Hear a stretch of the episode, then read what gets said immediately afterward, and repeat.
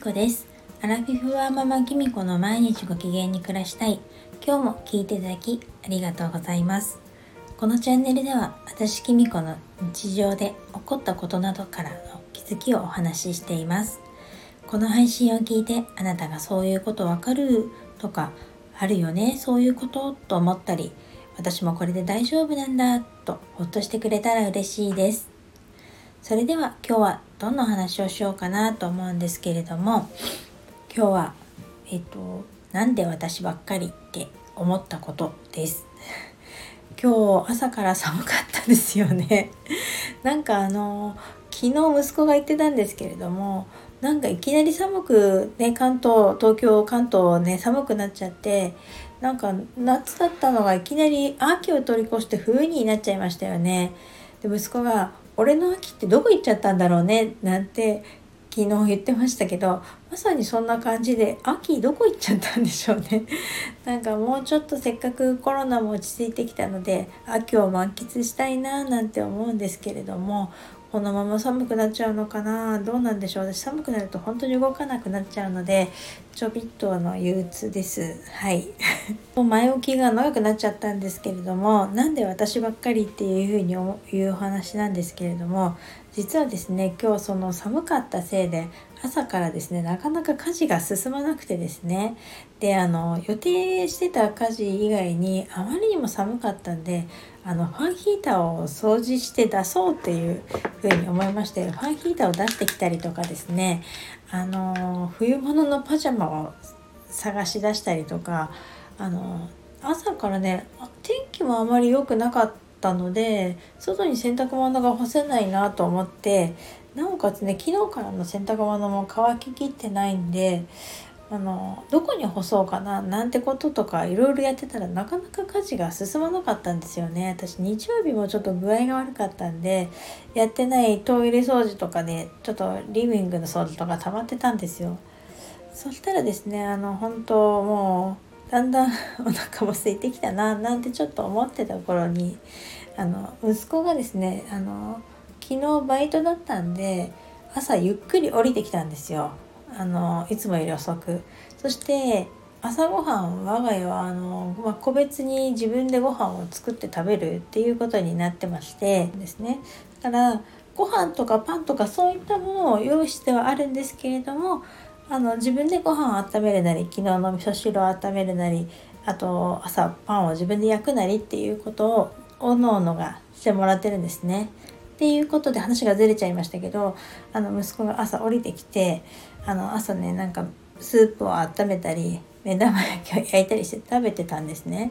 そしたらまたその食べ終わった後にまだ私が朝お弁当を作ったり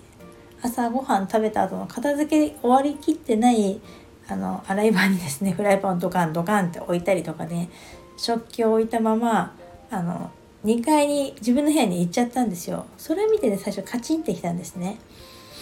私いつも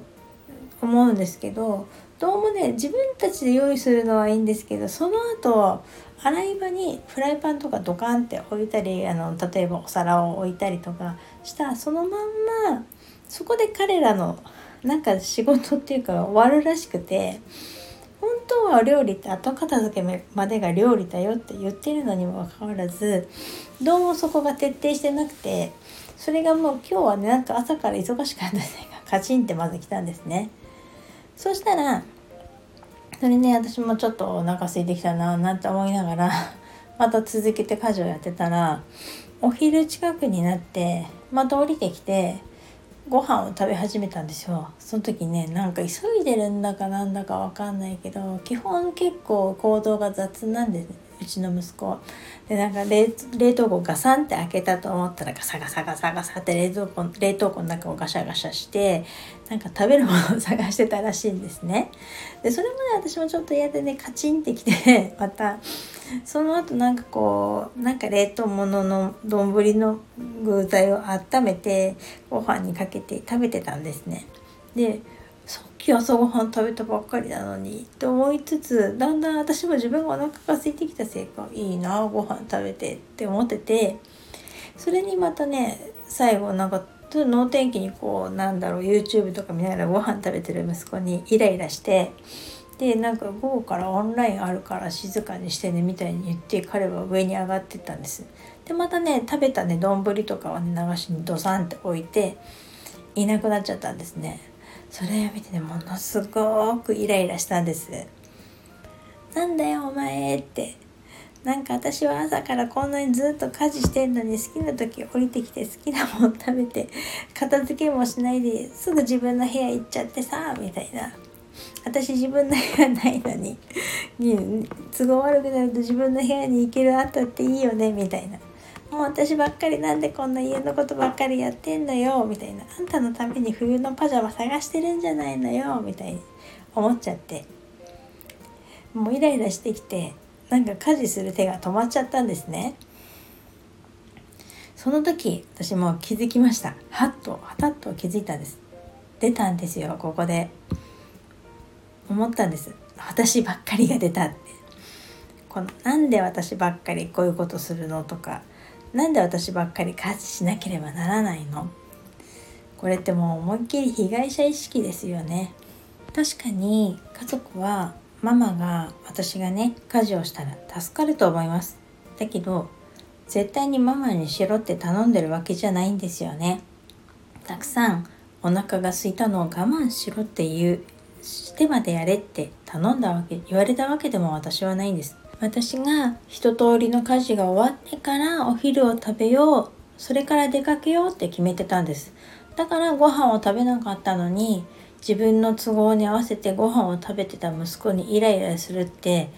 ちょっと音息子にしてみたらちょっと八つ当たりだよなってちょっと思ったんですね。こういうこと結構ありませんか？なんかあの自分で決めたルールなのにそのルールのせいで自分のことあの周りに八つ当たりしちゃうってことなんかこれって結局私ばっかりとか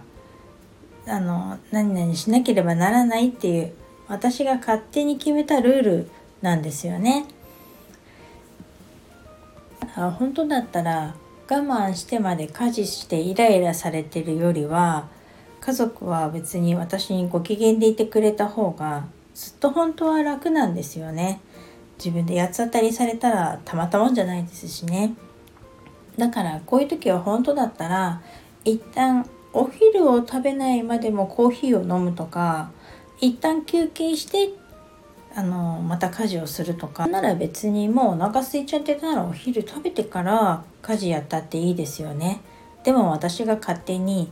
こうお昼を食べる前に家事を終わらさなければならないって決めたから私が自分で勝手に苦しくなって息子に八つ当たりしそうになったっていうことなんです。えっとね言葉には出てなかったと思いますけどイライラしてる態度はね絶対私から漂ってたと思いますオーラがだからちょっと息子には申し訳なかったなと思いますと同時にですねこういう時私ばっかり全部家事しなければいいんですよね。もっといいのは。こういう時はもう食器を洗っ食べたら食器ちゃんと洗ってから上行ってね。って息子に言えばよかった。そうすればもしやってくれないかったとしても言ったことでイライラ値は少し下がると思うんですよね。だし言ったらやってくれると思うんです。きっと息子だったら。あと家事だって全部が自分がやらなくたっていいじゃないですか。なんか私とかママがやらなきゃいけない主婦がやらなきゃいけないって決まってるわけじゃないのに私がまあ勝手に主婦だからママだからやらなきゃいけないって思ってあの頑張っちゃいましたけれどもそれだって別に夫なり子供なりにもっと家事をねさせればさせれば ってかしてもらえばいいじゃないですか。それなのにやっぱり自分がしなきゃいけないって思ったりとかどうせしてくれないだろうって思っちゃってやってなかったってことですよね。うん、だから最初ね教えるのもめんどくさいんですけれどもなんなら自分でねやった方が早かったりねクオリティも高かったりするので教えるのってめんどくさいですけれども、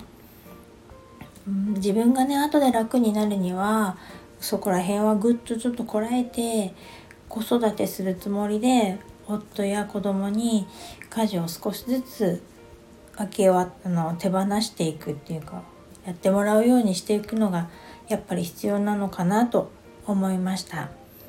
だってどのみち子供も自立したら一人暮らししていくと自分でやらなきゃいけないですよね。うちの息子みたいにこれから